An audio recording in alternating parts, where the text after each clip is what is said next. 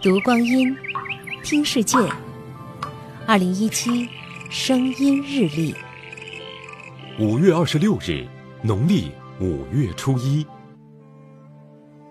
一九零零年的今天，一个名叫王元禄的道士，在敦煌莫高窟第十六窟清除积沙时，发现了一个封闭的洞穴，里面藏有从十六国。到北宋的历代文书、字画、刺绣等五万多件文物，藏经洞由此得名。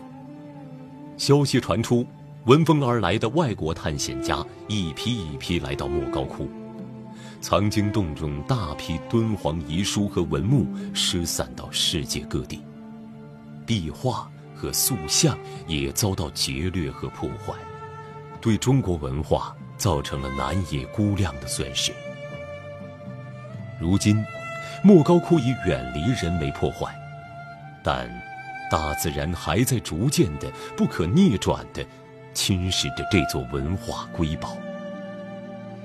为了逆天而行，敦煌研究院用近二十年的时间完成了数字敦煌工程。